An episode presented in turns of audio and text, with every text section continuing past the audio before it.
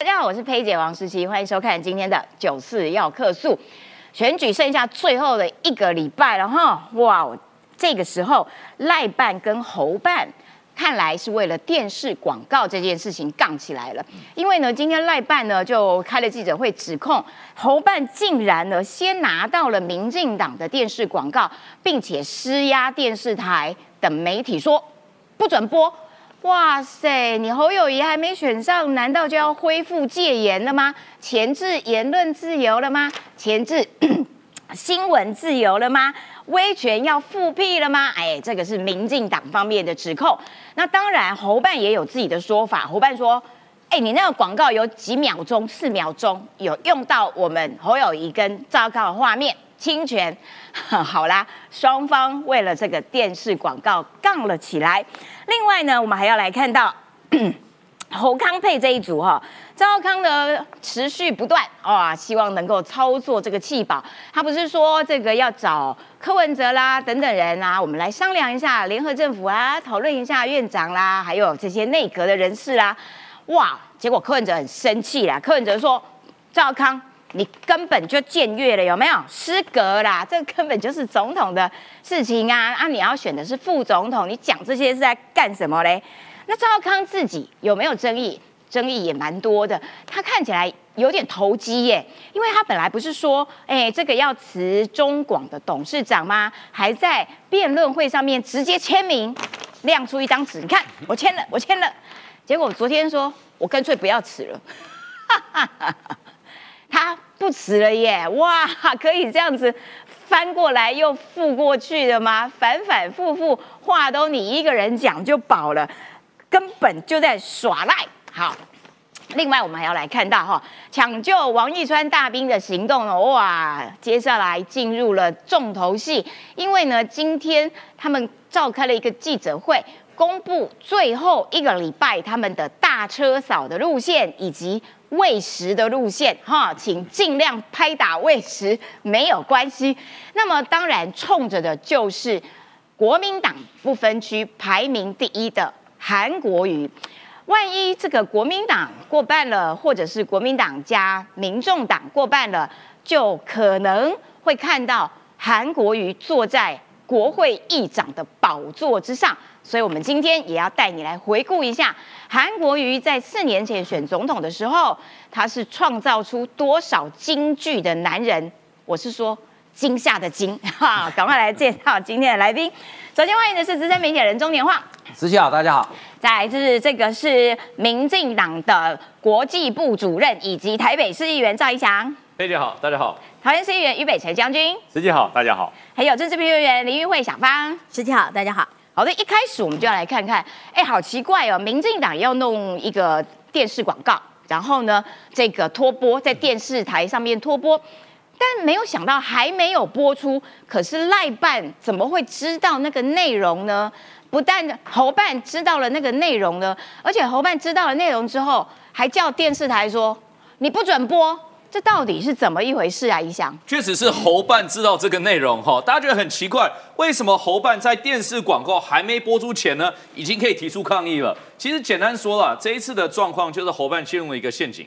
这个陷阱题是什么呢？就是说，今天你一定对广告不满，你一定不满的。为什么？因为这广告就是彰显说，你国民党如果当选的话，所有你这些国民党周边的人，包括韩国语啊等等等等，甚至于中国的势力会不会回来？这广告内容就是如此，你侯友一定会不开心。但你不开心，你可以有选择嘛，对不对？就算你事先知道的话，你可以闷不吭声。等广告播放之后，你要采取什么行动都可以，或者是你可以很急很急，在广告播放之前就先出示行动，我要求他下架。哪有这样的？在民主社会当中，当然是前者不是后者嘛，对不对？理论上你必须等广告先播放，你要抗议就抗议，你甚至要提告就提告，对，都没有关系。对，但是你没有权利要求广告还没上架的时候，你先预先要审查，进行内容的审查。而且审查不满之后，要求电视台不得播放，然后电视台也就乖乖的。啊，这个不是这样，就是警种时代吗？但是电视台是不是乖乖，这个我不知道哦。但是我要说的是，说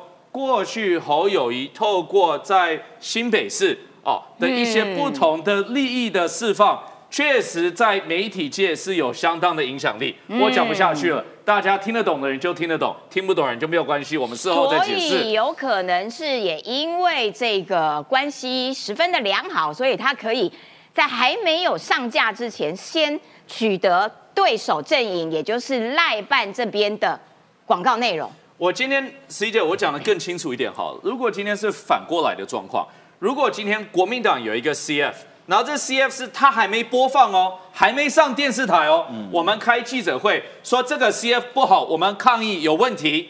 好，社会的观感是什么？你民进党利用国家的机器去介入公平的选举，对你民进党透过非常恶质的手段，要求电视台必须做出内容的审查。那今天国民党不是翻脸了吗？对但是这是国民党做的，不是民进党做的啊。嗯，国民党从头到尾没有任何一篇广告是民进党事前能掌握，甚至我们了解，甚至于事前可以播放出去的，这是不可能做到的事情。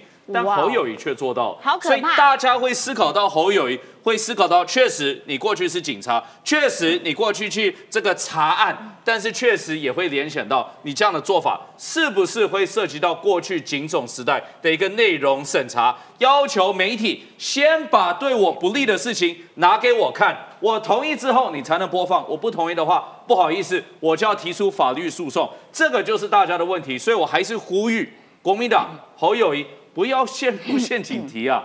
这一点其实很容易处理啊，你不买，你等电视台播放之后，你要提出什么抗议，这是你的自由跟权益。但是你千千万万不行做的事情，就是要求媒体事先的进行内容审查，甚至于强迫他下架。这其实就反映出他的心态，对啊他的心态就是、我不喜欢的，你连播都不准播，这就可以连到哦，难怪嘛，你当初去抓郑南荣这个要要求百分之百言论自由的郑南荣，然后你把他抓了，然后呢，现在你果然心态没有改变，仍然是一种威权心态，讨厌的、不喜欢的，呃，对我不利的，通通施压。完全不顾言论自由，也不顾媒体所以自由。C 姐她很快讲到这句话，大家不觉得很好笑吗？她说赖清德做坏事被抓包，大家看到这整体的状况，是你侯友谊做坏事被抓包，你要求媒体先释放给你，要求媒体先下架，哎这个就是做贼喊抓贼嘛他。们也没有客气，就是直接告诉你说：“好，你们的广告内容竟然用了我们影片四秒的片段，也就是说，他不这就证实了吗？你真的先看看过啦。他看过啊之前他们有一支影片，不是用了好多人四叉猫还出来四叉猫啊对对啊那你为什么可以用别人，人家不能够用你？所以所以你知道看政治事件，我们不能单一事件来做一个完整的评断，要看的是什么？今天侯友谊在选举，无论是透过这种施压媒体的手段，甚至于把新北市政府都拉进来去施压媒体，这个是众所皆知的状况了。所以如果你作为一个国民党候选人就已经有这样的行动了，未来如果你当总统的话，如果你要当我们民主国家的总统的话，那到底会不会成为所谓的独裁国家的领导人？这就是选民现在会有的好奇啊。哎，我觉得这个请假中的新北市长侯友谊啊，真的是有一些夸张。不但在竞选的时候用这样子的方式去限制他的这个呃限制电视台不准播对手的竞选广告，甚至于在赖清德老家，整个新北市政府已经全部变成动起来了！全部动起来，对变成打手，完全逾越了行政机关应该守的行政中立那条界限。你看看这两天行呃新北市政府发的那个新闻稿直接挑了赖清德这样子狂骂。我就想说，天哪！你有看过行政机关直接作为比近办还要近办的角色吗？哇，我真的是大开眼界。好，另外我们要来看到是这一张吗？对，柯 柯文哲，因为呢，这个侯办跟赖办为了一支广告，在那边有一些争执哈。那可是呢，现在侯办比较麻烦的事情就是，他们也大概知道说啊，自己单靠自己的力量不是很能赢，然后所以他们必须要操作弃保。我们希望可以拿到一些柯文哲的票。这个时候柯文哲也，哎，人家柯文哲也不是吃素的，他骂起人来也是铿锵有力，有没有？柯文哲就骂赵少康，嘿，你对你失格。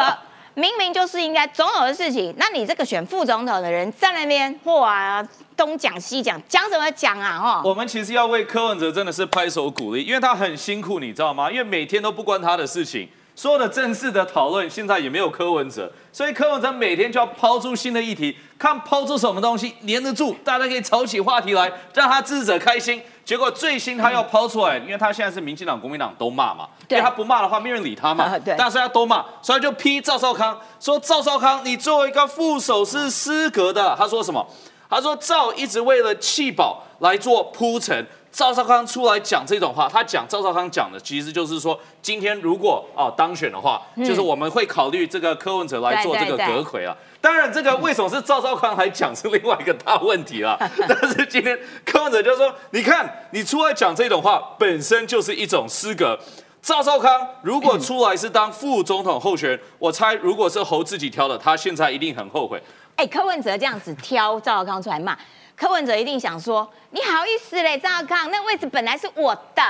他他就是在挑拨离间嘛，因为现在的状况就是柯文哲讲的哦，一部分真的是乱枪打鸟，但一部分可能也是事实啊。嗯这事实哦，赵少康确实有越局啊，就是你看到这几个月来，只要是有关国防，只要是关外交、两岸议题。几乎都是赵少康出来讲的啊、对今天侯友谊说加薪一万，赵少康说加薪两万加两万，两万才对。谁是总统，谁是副总统候选人，没有人搞得清楚。但是他现在柯文哲除了要彰显这一点，他要连接到的是什么？连接到说，今天你看，你作为这个副总统人选，搞不好这个侯友谊是很后悔的。那后悔呢，就是说你今天哦，他根本不应该挑你，他应该的是跟一个发挥一个弃保的效应，让这个支持侯友谊的人宁愿来支持柯文哲好了。你看。吴欣怡是多好的副手，他讲英文讲的这么溜，讲到中文都听不太懂了。但是大家应该要来挑吴欣怡才对啊。所以今天我觉得是一个挑拨离间的做法。当然赵少康，我家回忆也超有趣的，为什么呢？因为侯康一条心。我问你，今天如果你在炒作的时候，你是被讨厌的对象，那是不是应该是你的老板出来发言，不是你出来发言？嗯，侯康一条心应该是侯友谊出来讲的，就你对赵少康出来讲，放心。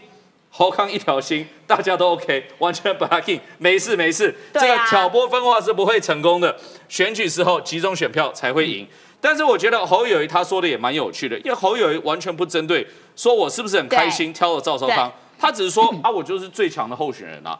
那所以今天整体的氛围，大家可以看到，民众党大概已经踢到铁板了啦。踢到铁板是什么？过去几个礼拜，柯文哲不断要抢绿营的选票，我又是深绿的，我要延续蔡英文路线等等，就大家发现说，根本没有人信你啊！深绿的已经都被你骗过好几轮了，怎么会再被你骗呢？哎，我有疑问，侯友谊一月五号的时候说，我不可能刻意操作弃保，因为我是在野最强的候选人，放心，我会胜选，所以没有辞市长的问题。不是啊，如果他这么有信心，他就应该是会胜选辞市长啊他就应该要辞市长啊，不是吗？对不对？所以有一个差出来问题是，你觉得最后一个礼拜，你们判断侯会不会辞市长？我觉得他不会辞市长啊，因为他不想复制韩国瑜模式。哎，你们有没有在座？有没有人觉得侯友谊最后一个礼拜会辞市长的？不不会不会不会，哇塞，你们有串通哦！不是啊凯旋院的那个就看到了他的模式，凯旋院跟新庄呃新庄的事情，看到他的行为模式，他吃的，他还要看碗外夹挖来会不会看挖挖，所以你们都判断他不会辞。我觉得他最后的大决应该就是会带着太太女儿在舞台上哭。哭，没有，而且大家也不要忘记，因为当时就是侯友宜现在在买地嘛，新庄的地嘛，对他还没有买完啊。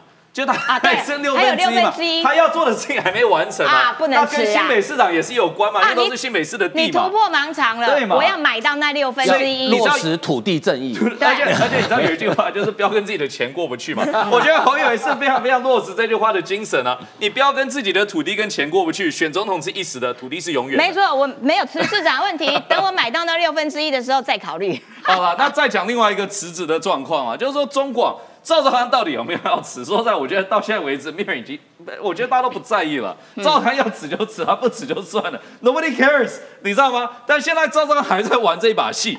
哦，现在就说，哎。你们既然指控我说，哦，现在时代力量，其实时代力量也是在看说，民进党过去这个包括林楚云有提到了，赵少康实际掌握中广集团超过九成的股份，九十八九十八嘛，所以就算你持董事长，但是实际的营运权、实际的操控权，理论上还是可以在你的手中嘛，对不对？所以你就在打假球。到时候他说啊，既然我是打假球，那我就不要辞好了。哎，对不起，你是第一天发现你有超过九成的这个股份，是不是？你理论上你从头到尾都知道啊。他还扯张忠谋哎，还讲辞辞，对啊，所以他说，既然辞不辞都被说成打假球，那我就干脆不辞了。我就跟赵先生说，其实赵先生是媒体前辈，他要辞或不辞，说实在，只有你现在在意了，其他人都不在意了，对不对嗯？因为大家都已经有一个定见，就是你就是不辞嘛。那你就是不辞，你今天又讲，我就干脆不辞了，那没有关系，那只是再一次重复大家对你的定见。所以我也呼吁他跟侯友一样，就不用辞了，因为一月十三号你就可以回去旧的工作继续努力了。没错，感谢怡翔，而且他在那边扯出张忠谋啊，扯出谁谁谁啊。问题是他们没有经营媒体啊，现在的问题是在于政治跟媒体之间的界限问题啊。因为呢，中广就算这个哦，你说我已经辞这个董事长了，但是中广还是有康新闻呐、特别404专栏康新闻呐、被踢爆了之后，才赶紧说、啊、没有了，没有了，我们要下架这个。用这个人跟他的夫人拥有中广九十八趴以上的中广股权，你觉得他辞董事长跟不辞董事长有什么样子他就的从影响吗？从伪君子变真小人啊。是吗？问题是在于那个家叫做媒体，张忠谋是经营媒体的吗？不是嘛？是不是？好，来，我要请问这个北辰将军啦，北辰将军，那你判断呢？赵少康一下子辞，一下子不辞，然后呢，还包括了这个柯文哲跟这个赵少康，你骂我，我骂你，然后侯友谊 比较像是一个局外人，好像乱入，好也也没有入，他就一直在旁边路，对对，就是路经此处，然后好像跟他无关。我觉得侯友谊选的有点孤单呢，没人理他，哎，怎么回事侯友谊？哈，侯友谊的厉害点不是在嘴巴上跟他这个逞凶斗狠，他是台面下的手手段才厉害。真的，侯友谊大家不要认为他好像都是局外人，他的呃暗度陈仓的功夫很厉害，他从事暗黑手段，所以去施压电视台不准播广告。他常常干这种事，他常干这，种包含了他透过了很多的方式要去渗透支持柯文哲的韩粉，哦透过很多手段。哦，真的、啊？对，例如有一些呃帮柯文哲揪人的啊、造势的啊，他都会透过很多的手段跟他讲，别忘了我选不选上，我都还在新北哦。哎呦，危险哦，威胁你要注意哦我刚才黑道对我选上了，我是全台哦，选不上我至少还要新北哦，全台人数土地最广的县市在我手上哦。嗯，所以要让这些跑去支持柯文哲的人哈、心生啊、呃尊敬，我没有说畏惧哈、心生尊敬。对你不管怎么样，我也是新北市长哦。所以你刚才实际说他会辞，怎么舍得？嗯怎么会？他还有到二零二六年，他还是新北市市长哦。说的也是，他不会辞，绝对不会辞。就算他会选上，他也不会辞，因为他昨天他自己讲啦，没有辞新北市长的意义的的道理。问题，对，我是最强的在野候选人，对听懂了吧？嗯侯友谊说他不会辞，所以大家不要笑心啊。他不是蒋万安呐，蒋万安才会做这种事，侯友谊不会做这种事啊。侯友谊小孩子才选择了，大人全都要了。哦哟，我跟你讲，侯友谊不会这样做的。另外，弃保，大家一直讲说会不会像南韩一样发生弃保的状况？嗯不会，不会。我直接跟他讲不会，为什么不会？因为支持柯文哲的人是最容易被蓝绿想要让他们争取到他们的选票的人。嗯，可是支持柯文哲的人有一种想法，有一种想法，我昨天在直播的时候就有好几个柯粉来这边说，我一支持柯文哲，我一支持柯文哲，我就问他，给我个理由支持柯文哲。嗯，不管阿贝怎么样，我们就是会投他，因为我不管谁当选，我们就是要投阿贝，大家懂了吧？嗯，柯粉要怎么分裂？柯粉你要怎么样让他去弃保？不会弃保的啦。宗教啦，很难对，柯粉才 没有在不弃保宗教的他才不在乎谁当选总统，我就是要投柯文哲，这就是柯粉。嗯嗯，而且这些柯粉到现在已经已经到了那个 哈、三秒胶滴出来超过三秒已经凝固了，你动不了了啦。我跟你讲，已经干掉，已经干掉，三秒就要滴出来，只你只有一点五秒的时间可以把它移到别的地方去粘东西。嗯超过了三秒，它已经凝固了。现在所有的科粉已经像三秒胶出三秒胶的那个那那只那只管口滴滴三秒胶管已经凝固了，对嗯动不了了。你要动就是粉碎，就是把它敲碎。大家三秒胶看过吧？滴出来以后，三秒凝固以后，你要把它移动怎么办？敲到粉碎才可以凝固。所以柯文哲的粉已经凝固了，你动不了。没错，所以侯友谊如果蓝营还要想去策动弃保，那就是玉石俱焚。什么叫玉石俱焚？连最后不分区进入立法要支持韩国瑜的都会粉碎掉。啊，就跟三秒胶，你就三秒就滴出来，你要破坏它，就把它打成粉嘛，打成粉就都没有。所以现在柯文哲就讲啦，想气保我啊，那你就少骂我。嗯，尤喜坤都没有骂我哦，哎，大家讲听得清楚了没有？尤喜坤没有骂我哦，又跑去撩一下绿营对，如果赵少康你再管不住你的嘴，如果何友你再跟我说什么己所不欲勿施于人，我就让把他施于人，我就把他送给尤喜坤。大家有没有听懂？嗯。这就是柯文哲，你给你还敢讲弃保，你还想挖他的墙角，你还想挖他的选民？柯文哲告诉你，你挖不了我的选民了，我让你立法院长没柯那个韩国瑜进不去了，所以他现在他也讲喽，韩国瑜到目前还没有骂我，可是赵少康有讲我，可是国民党有在打我嗯，对，啊、而且他讲一个关键字哦，啊，韩国瑜到现在为止他就脱不开国民党嘛，对，他有讲哦，对韩国瑜再厉害再强大还是脱不了国民党，所以呢，未来你认为柯文哲的民众党的部分区立委一定会支持韩国瑜吗？哎呦，我告诉你，柯文哲留下了这个伏笔哦。未必哦。未必哦。如果两个都对我好，对不对？我一人分一半也不错啊。我觉得他每次都玩这种把戏，就在那边待价而沽这样恐。怖平衡，嗯，就是我不多，但是呢，我告诉你，我有好几种玩法。嗯一种玩法，我的不分区立委全部支持韩国瑜，嗯，这是一种玩法；一种玩法全部支持尤喜坤。另外还有一种很糟糕的玩法，就是切一半，一人一半，嗯，那就等等于没有，就等于没有。所以我有很多种玩法，你不要以为我只有六七席哦，我六七席还有很多种打法。好讨厌哦！我觉得最讨厌这种在政治上面哇，在那边玩这种把戏，两边都恐吓，然后想要两那边都去那就像一个哈，一个那个一个那个地鼠，我们也玩过打地鼠，有没有？你打不到，哦打不到，哦打不到，它就一直伸出来。嗯，对，那你这样越打，你的钱就一直投下去。嗯，对，这就是柯文哲的战术啊。所以其实真的真的只有过半才可以不受威胁，所以这是唯一的解方，唯有过半才不会被绑架，不会被民众党给威胁。来，我要请年晃上来，呃，柯文哲也在接受专访了。对，然后呢，他也特别谈到了两岸关系这件事情，如何面对中国，因为他的两岸一家亲。柯文哲跑去骂国民党说：“你们就是红的啦，不需要人家抹啦，等等。”可是他自己恐怕也好不到哪边去吧。有几题来帮我们分析一下他的战法。嗯，对他讲到第一个第一题，他讲到说这个世界上不会有人觉得有两个中国，哈，那的确他讲的是事实，但是呢，我就想到说，那柯文哲你说两岸一家亲，那既然这个世界上不会有两个中国，那请问这一家亲，套用一句赖清德的话问，那请问这一家的护长是谁？啊，对哦，我们每一家人都有一个护长嘛，对不对？那这个护长是谁？我们家是我，我是护长。我知道，你你不用强调好吗？啊。得意的嘞。对，好，所以呢，第一个问题就是说，既然你都知道不会有两个中国，那你为什么还去呼应两岸一家亲？对，谁那就只？那就只有一个中国嘛，对不对？对因为不会有两个中国，就只有一个中国嘛。那一个中国，你又进到他的家大家庭里面，那台湾就不见了嘛，台湾就不见了嘛。哦，对，我就只有一中了。对，我帮大家解读了嘛，哈。他说呢，当前世界主流意见不认为两个中国呃可以结束，接下来是一中一台还是其他含义？哦，小心了，柯文哲，一中一台，国台办骂你喽，你搞台独哦。不要怕，哦不要怕，因为他说没必要，没必要谈。好，没必要谈我们不谈了？好，那那那，请问到底是什么？好，对，所以是什么？所以呢，呃，是不是一中一台呢？他说不是，不是，因为就继续追问嘛，哈、嗯那是不是一中一台？他说不是，这个都没有讲嘛。当前世界主流意见不认为世界上有两个中国，好，句号。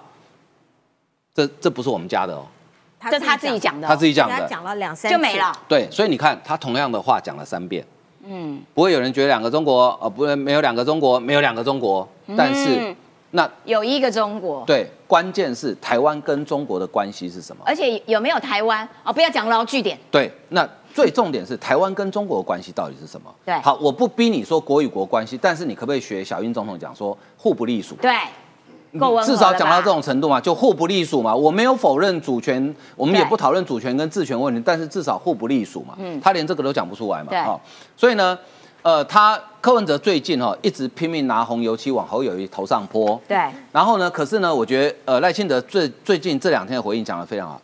五十步笑百步嗯哦，第一叫做孤丘比伯贝哦。嗯，好，为什么五十步笑百步呢？因为他说柯文哲一直在讲侯友谊说，哎，那为什么中国都支持你？为什么台商可以在中国帮你募款？哈、那昨天呢，这个吴静怡哈，这个最了解柯文哲的 Grace，他说、嗯柯文哲为什么那么在意，特别提台商帮侯友谊募款，是因为原本有一些支持柯文哲的台商嗯，在蓝白河破局之后，再看现在的情势呢，已经不募款、不捐款给他了。所以柯文哲很生气，很生气为什么你有，为什么我没有？不要打我，把我当空气，对也要捐给我。对，啊啊就没有嘛，所以他很生气啊。好，哦，难怪哦，特别挑出来骂侯友谊。啊，是啊，台商帮国民党募款，这我们不是大家都知道的事吗？有什么好生气的哈？好，处理台湾跟美中之间关系本来就大难题，废话。能够做到两边都接受，或是两边都能忍受，就已经很困难。我告诉你，蔡英文就做到了。对啊，蔡英文就做到啦，哈。对啊中国很讨厌蔡英文，但是中国找不到发飙的理由。没错因为蔡英文从来没挑衅过你啊，也没刺激过你啊。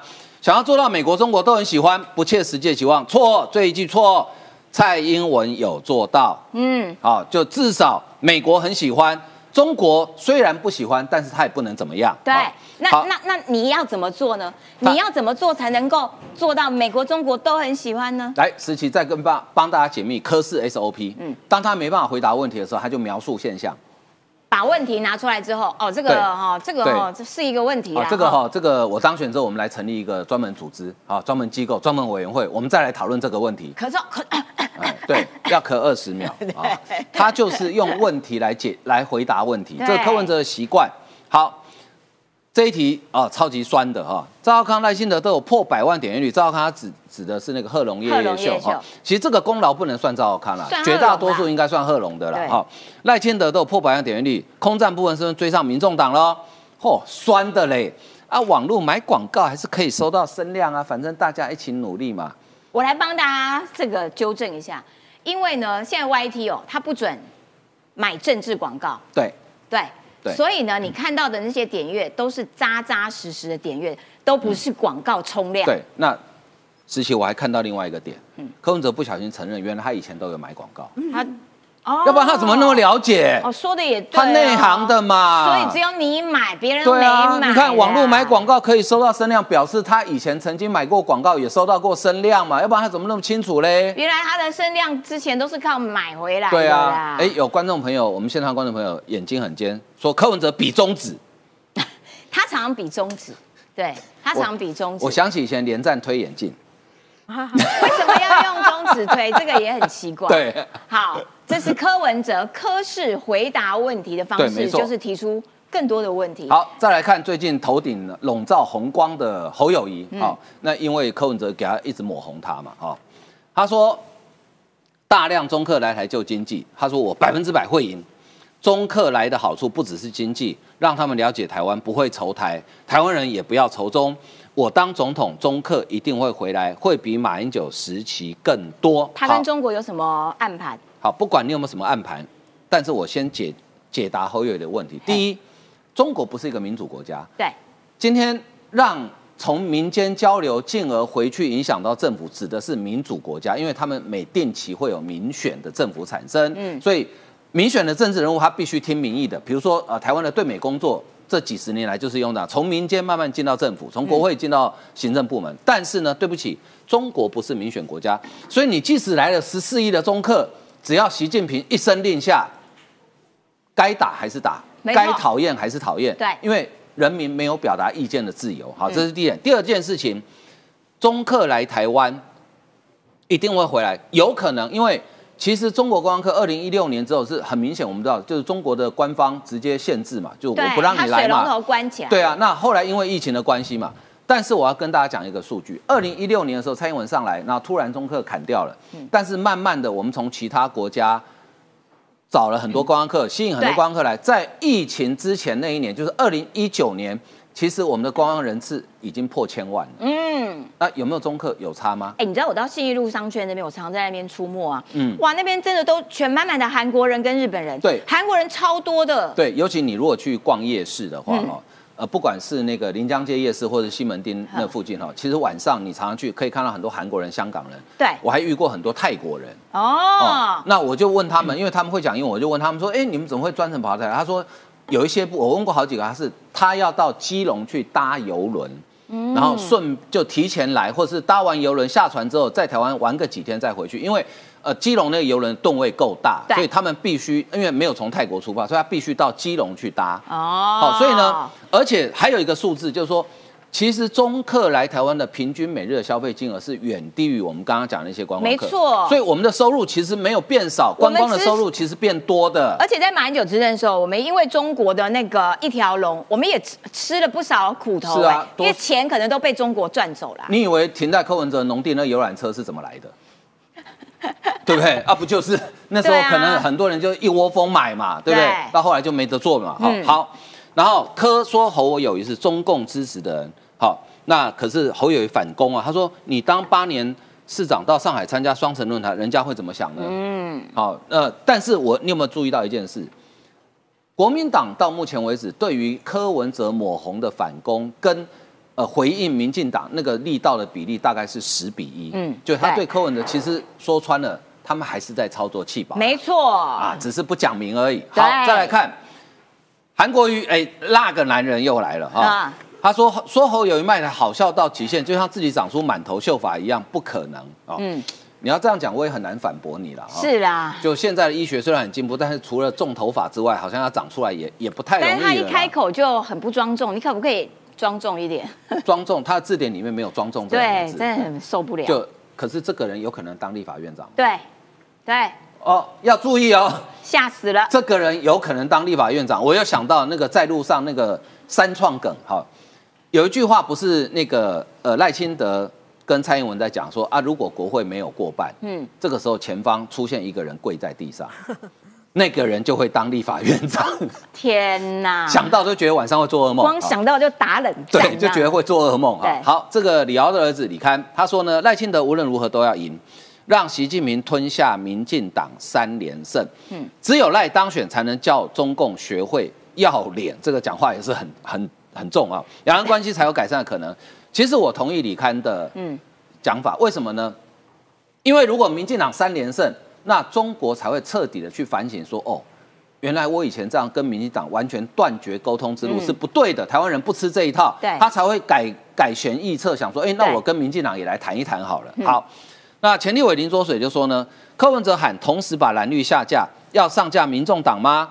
在说笑吗？但也不必怪柯文哲，只是老三在抵抗蓝的弃柯保侯的策略。事实上，最后这一个礼拜的观战重点就是只有两个重点，第一个重点是侯如何或国民党阵营如何操作弃保，嗯，第二个重点是柯如何反对弃保。好好，那但是我觉得最后侯阵营有可能会放大决哦，所以你不能排除最后一个晚上哈，选前之夜哈，任美玲带着那个女儿一起在台上哭哦，哦，有可能哦。这这一招虽然以前用过，但是很久没人用了，哦可能很多人已经忘记这一招了。对所以我先把它讲破啊。侯友谊，你乱用这一招的话，就真的太 low 了。我再强调一次，从头到尾把你太太女儿推上第一线的是你侯友谊自己，没错不是别人。对，感谢年晃，因为每次讲到凯旋院或者是新庄的地的时候，第一句话一定要说那个是太太娘家的啊，就先都有缴税。先把太太推出来，哇，炮火射射射射射！我要请小芳来综合评论一下，就是说、现在看起来蓝白还是持续的在互打，你打我，我打你，我要弃保，我要反弃保，然后呢，跟中国之间的关系，两岸之间的关系，其实我觉得蓝白你们两个互打打成这样，可是你们自己的路线是怎样，其实还看不太出。没办法看清楚，就是你要抹红我，我也要抹红你，你们两个都红的是在互抹什么啦？呃，我觉得呃，最近几天呢，大概台湾的政坛当中有两个人非常非常的焦虑，一个就是侯友谊。侯友谊为什么焦虑呢？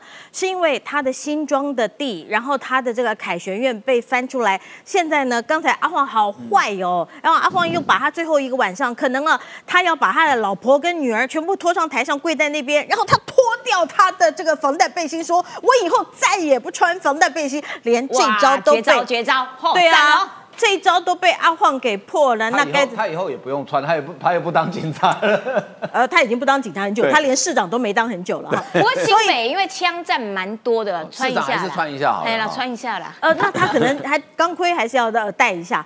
可是因为除了他家的房产，因为的包括新庄那块地，本来是他养老的一个基地耶，结果现在呢被那个李正浩竟然搞到这块地，可能未来不管说他是要回到新北市当市长也好，或者是要做什么，如果在做土地变更的话，都会被人家侧目。所以他要养老的基地，他那个快乐豪宅恐怕都已经翻了，这个是他忧虑的其中的的原因之一。第二个忧虑的其中呃的原因呢，是因为赵少康现在居然媒体的访问比他多，还有媒体直接做康新闻，然后做一个专区，然后所有的这个包括呃电视新闻台报道这个赵少康的新闻。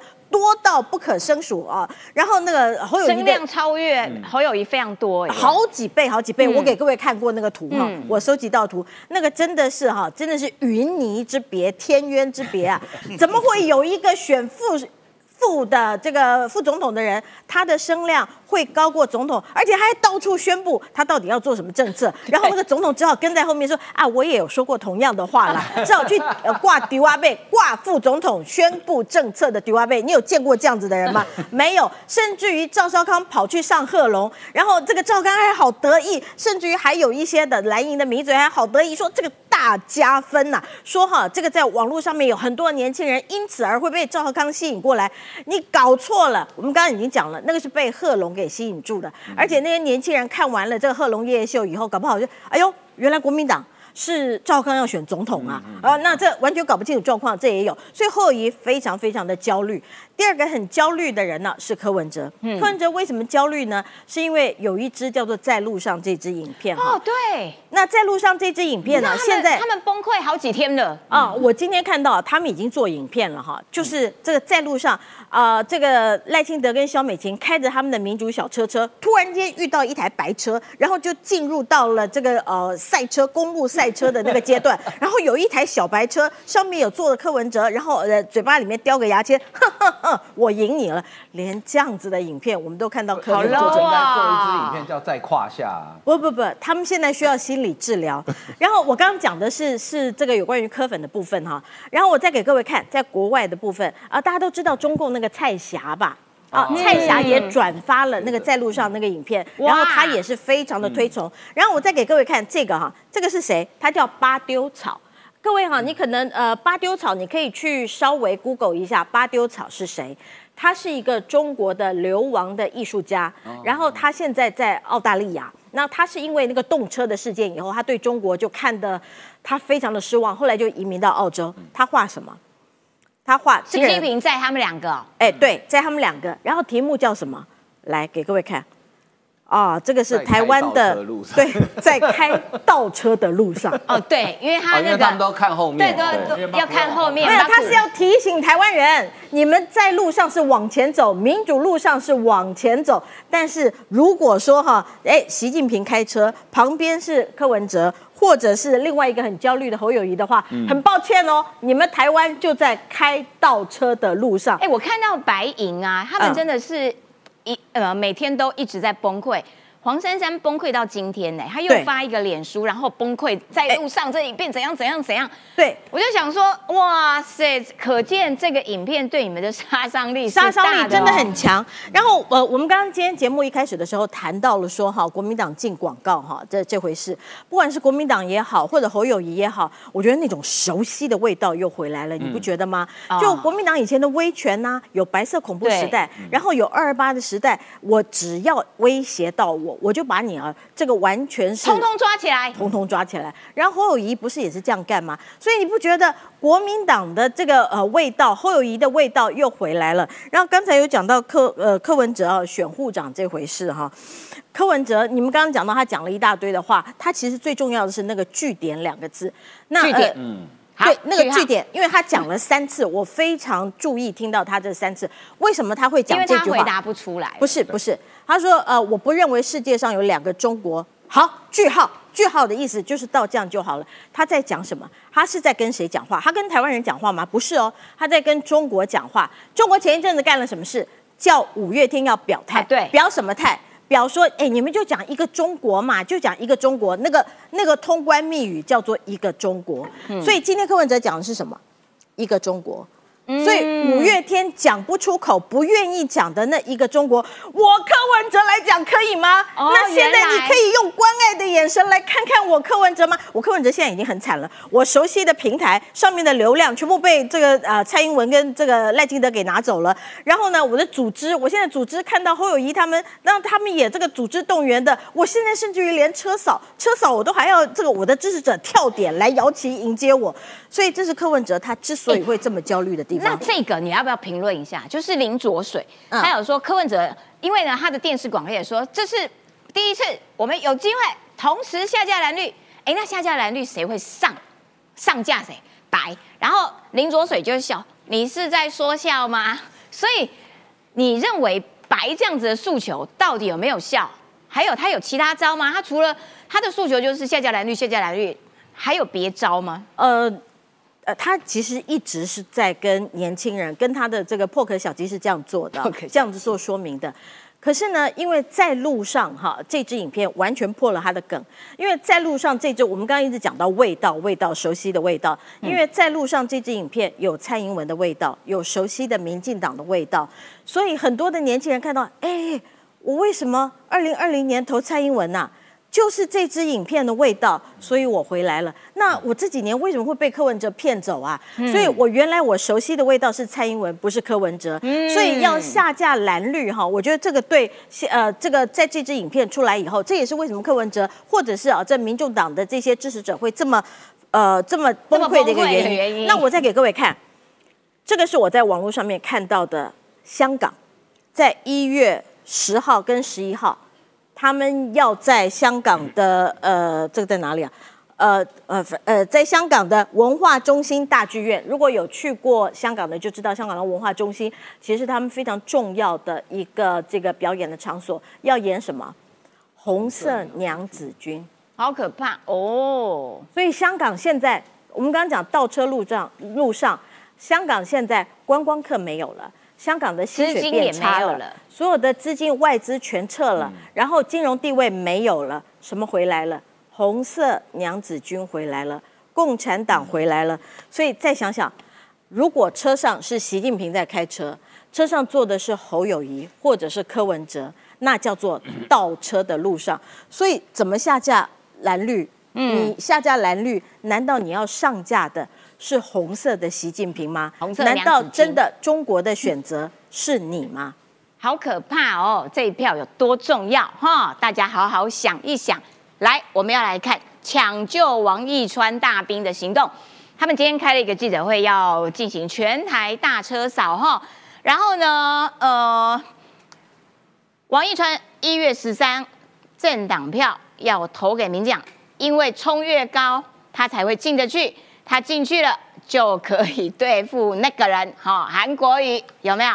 否则如果进不去、过不了半的话，立法院长可能就是韩国瑜，副院长就是黄国昌。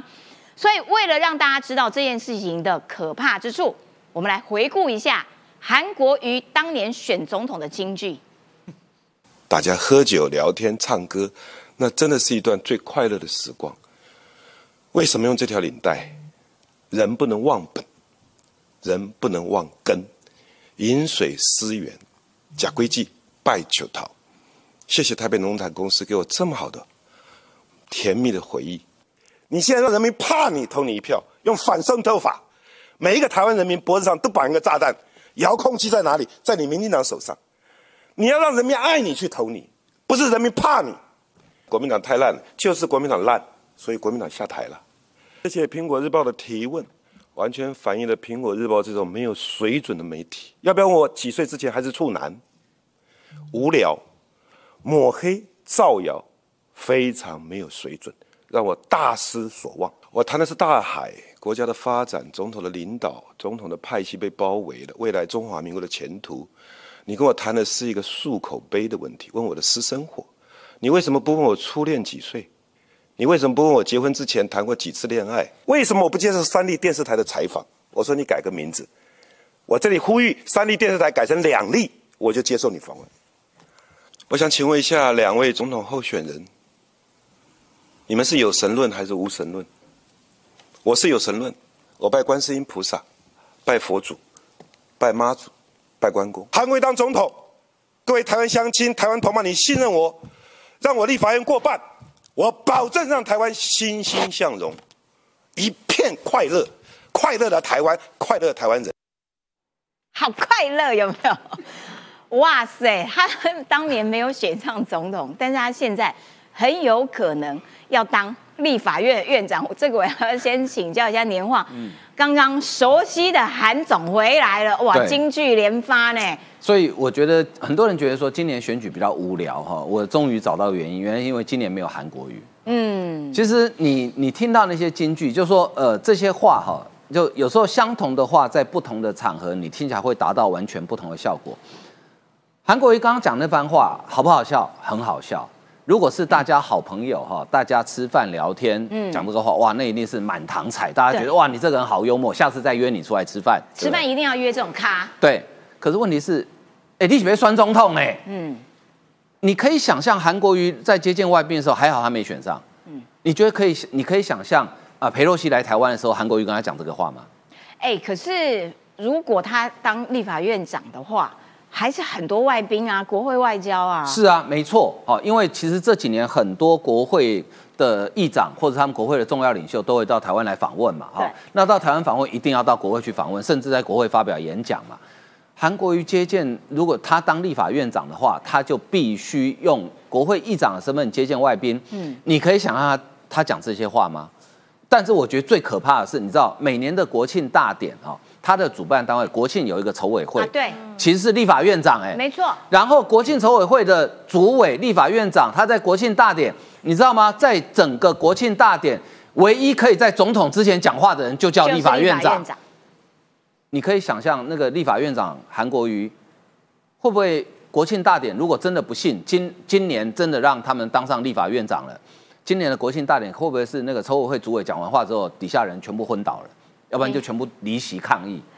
搞不好，对，那个这讲话能听吗？搞不好他在接见外宾的时候握手欢迎外宾。哎，你夫人小腿很白，对，美白小腿，我告诉你，我当年哦，又又来了。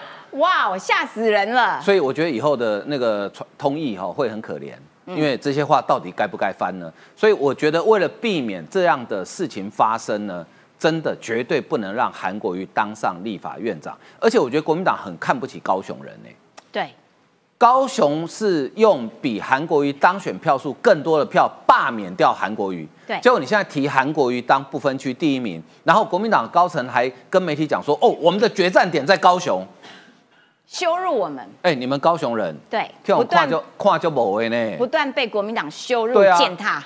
所以我觉得高雄哦，这一次搞不好真的会开出一百万票也不一定哦，因为高雄人，高雄人我我对高雄人是有一定程度的了解，高雄人是最不能激的，没错，你越哦激他，他的票开越多给你看。我们高雄人就是这样子哈，你要来硬的，是不是？我会比你更硬，所以陈其迈也开出了不一百零几万的一个高门槛，所以要请小芳来评论一下，你有没有很怀念韩国语？你看京剧，肺炎京剧啊，我这个心中有神明，中央社可怜呐、三立。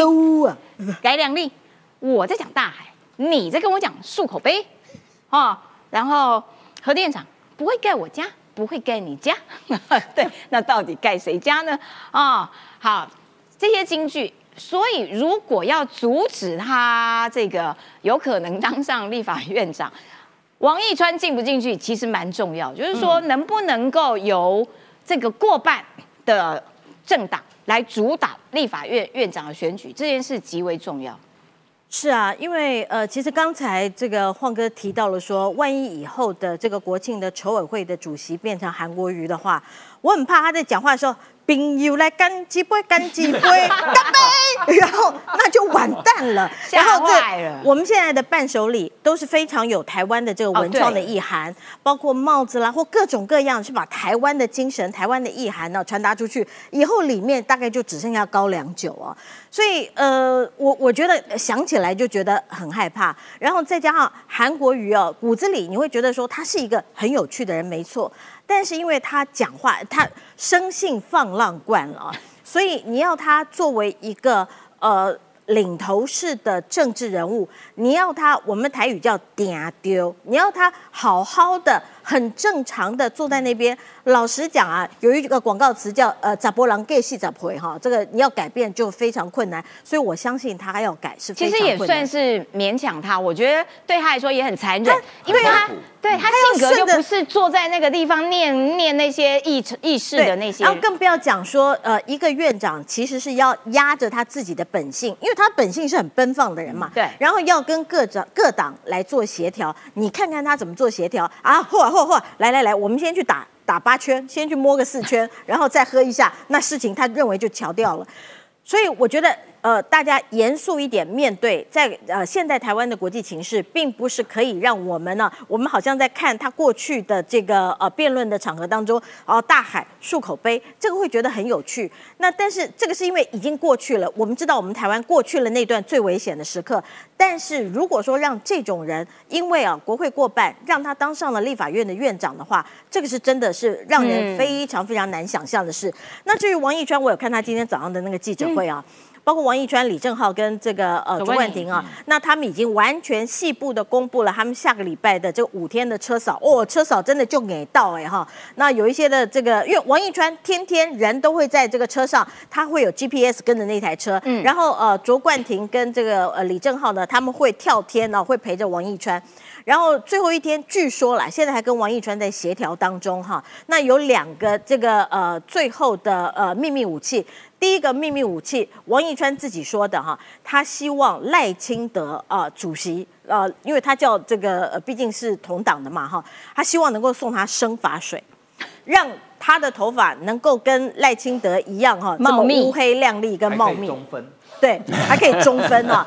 第二个是啊，这个是李正浩想的，希望他能够在集结点，他的最后的集结点是要去帮赖品妤细致的赖品妤拉台。哦然后这个尤尤习坤，因为尤习坤是现任的院长，我们也希望他未来能够哈、连任院长，帮王义专剃头。千万不要，你都已经长这样了，再剃头还得然后？李正浩说，万一剃了以后，这个头发长不回来，不知道该怎么办。嗯嗯，所以我相信我们现在聊天室里面的朋友一定都很担心了。不过不管如何，你可以看到，在这一次王义川他为了不管不要说是王义川了，这次民进党的不分区，或者是民进党希望在这一次里面国会过半，那他的决心。或者是这一次的重要性，那以及需要大家一起共同帮忙的重要性到底是在哪里？这个真的剩下最后一段时间，大家一定要加油。没错，所以王一川今天在这个记者会上面有说，如果政党票不投给民进党，下一届立法院长可能就是韩国瑜，副院长是黄国昌，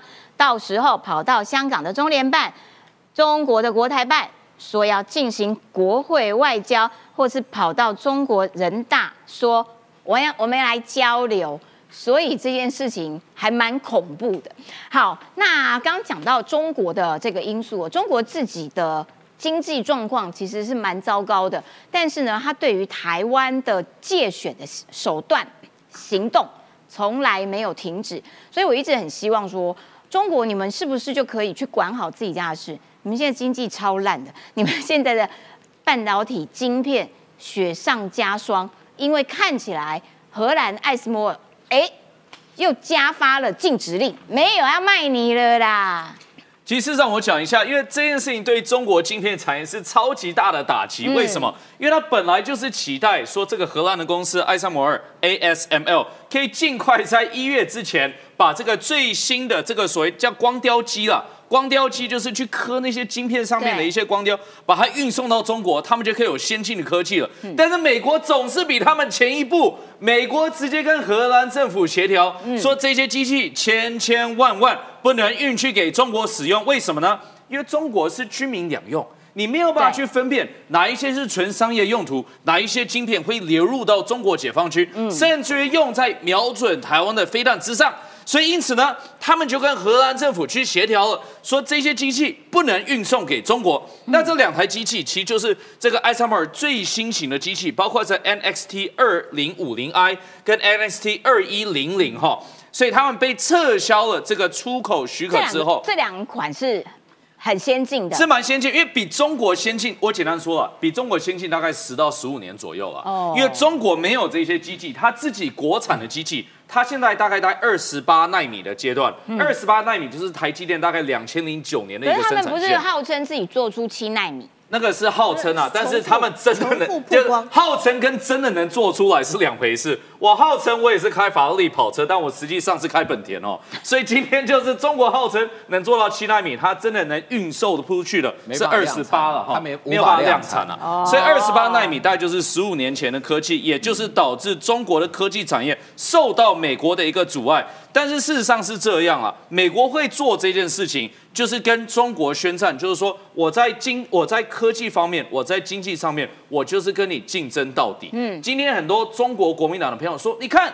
拜登政府已经改变策略了，啊没有在跟中国竞争，要跟中国和好哦。嗯，哎，那这不是打脸他们吗？对因为美国还甚至于不让自己的科技之外，还找荷兰的厂商，对说你的科技也不能过去，所以这个就是对中国高科技产生一个非常重大的一个效应的状况哈。嗯，但是中国当然就气呼呼、生气，你怎么可以这样？美国就是霸道，所以中国外交部的发言人这个汪文斌，他一月二号就讲说。中国是一贯反对美国这个泛化国家安全的概念，甚至于美国有关霸道霸凌的行径。哎，说的好像中国是超和平爱好者，没有霸道，没有霸凌，只有美国所霸道跟霸凌。后啊他说你们是严重违背国际贸易规则。不就你本人吗？我好想问中国外交部，那你对台湾采取的经济手段跟经济措施，这难道就不是霸道霸凌吗？难道不是违背国际贸易规则吗？所以简直说来是自取其辱，打脸自己了。没错。哦，但是说实在的，中国经济真的是最近蛮惨的哈。其实蛮惨，你不要看中国官方的数据，看的是不准的。他现在已经不让青年的失业率可以公布出去了。但你去看他们的房产资料，你就可以看到非常可怕的一个现象是什么？他们的法拍屋的数量往上飙啊，创到三年呃连三年都创新高哈就是一年比一年高哦，甚至于今年又比去年高了三十几 percent 哦，这个就是法拍屋的状况，大家就可以看出大家付不起啊、房贷，对才会导致法拍。还没有在中国实施像侯友谊这种五五五的这种烂方案哦，已经就有人付不出来这个房贷，导致必须法拍出去。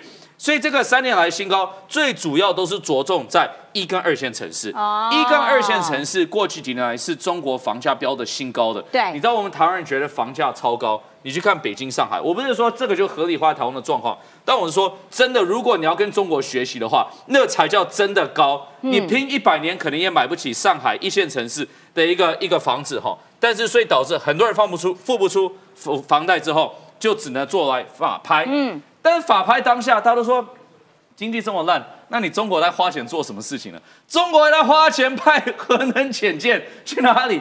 去这个亚丁湾啊！亚丁湾在中东。哦，中东这几年来，亚丁湾确实是有一些危险他要，去那边救人质，所以大家看不懂就这一点。大你合理想象一下，核能潜舰，你现在是要演什么电影？是不是？你要去救救什么人质嘛？对啊你核能潜舰是在水面下，对非非常用潜伏的方式去进行进行突击性的攻击。对啊。就你说我要派核能潜舰去救人质，大家看不懂，连小粉红都不信了。哦小粉红看了这则新闻，我后来真的去翻出那则新嗯闻，骂声连连。哦，不是浪费钱，就是说你骗笑，你不要再骗我了，好不好？因为你核能潜舰，你到底要去救什么人质？就确实，后来中国的官媒也评论，他出去出去之后，也就顺顺利利回来，绕了一圈，然后说你看绕完一圈，我们没有发生发现到任何人质的行为啊，什么鬼啊哦，所以就回来了。这个就是中国的状况，但是另外一个，我觉得大家要关注的现象，就是所谓的人民武装部的这个状况。因为俄罗斯，我们过去看到有非常多的企业哦，在政治动荡的时期，就开始自己去聘用所谓的这个呃自己的私人军队了。那现在中国也开始了，中国的这个内蒙古就有企业开始成立这个人民武装部。那其实专家就有分析，这个是有两个目的。第一个目的就是说，今天当国家进行动荡的时候，至少我可以保护我自己的利益。但另外一个部分呢，就是去监控人民嘛。就是今天我警察做不到的事情，我直接请这个私人企业的武装部来监控人民，所以这个就导致我觉得很多人会合理的怀疑，中国的政治、它的经济是不是陷入一个动荡的期间？哦连到内蒙所以古的需要人企业人民武装来互相监视这样子。了解，感谢一下，因为时间快到了，本来本人是。秉守着不加班原则，但是因为不能让于将军呢今天这个表现太少，坐领甘心，所以来，我们要请于将军来分析一下，就是说中国习近平现在对于军事将领的掌控程度，看起来他们内部出了一些大问题，所以一直换换换换换换。那现在呢，国际媒体也注意到这些事情了。我跟你讲，解放军哈跟全世界的军种军军队不一样，嗯。解放军是谁的拳头大，谁讲话大声，他们是以党领军。对。所以虽然李尚福被注销了国防部长，可是他中央军委会的委员身份还在。嗯，所以李尚福到底怎么样，我们再来观察。因为我讲哈，全世界的军只有解放军不一样，解放军总共大概两百万人，嗯。然后他的陆军大概一百万以上。嗯，海军、空军大概三十几万，嗯。剩下的是火箭军。所以你看，一个三十几万的海军要来当国防部长，代表的是什么？大家说哇，糟糕，是不是要渡海作战？台湾海峡不是海军在做的啦，台湾海峡是陆军跟火箭军在做的。哦，所以海军的将领出来当国防部长，意涵的是什么？我告诉你，中国的海军有三个整个他们军事思想的阶段。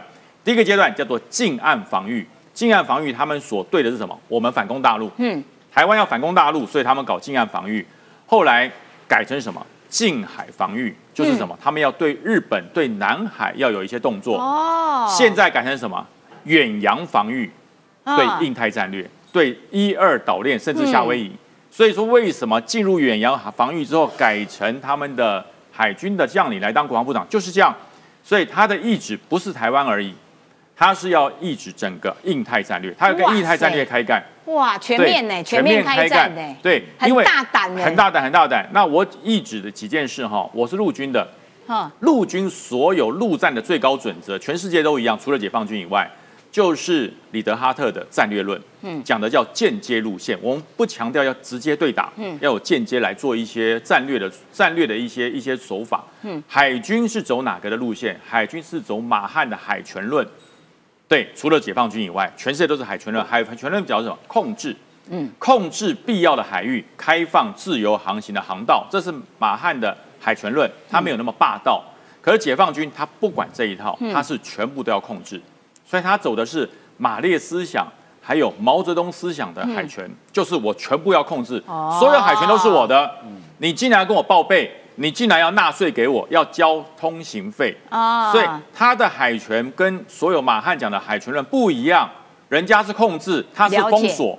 非常可怕。嗯那另外讲，空军是杜黑的这个制空论，那他们空军目前还不要谈，因为他们还没那么大。嗯，那整体海军将领出来接任整个国防部长，国防部长就表示他们已经打算要把他的整个海军还有国防战略的焦点，第一个往南海放。要控制住整个南海，不让其他的国家使用。要国要来，请经过我同意。第二个，他要跟美国平分夏威夷两边的太平洋。嗯，夏威夷以西归中国，嗯夏威夷以东归美国，他要这样子做。嗯，所以这个格局非常非常的可怕。所以为什么美国要做印太战略？为什么台湾要发展潜舰？对因为台湾的潜舰、日本的潜舰加上澳大利亚的潜舰，会让它的远洋防护走不出去。仍然被绑在第一岛链之内。虽然我们很辛苦，但是为了世界，我们应该尽一点力。感谢北辰将军，世界的秩序不是由你中国说了算，不好意思，不要试图改变，好不好？今天节目时间有点超过了，我们今天加班了三分半钟哈，有点累，下礼拜一 同一个时间，拜拜喽，拜拜，谢谢各位。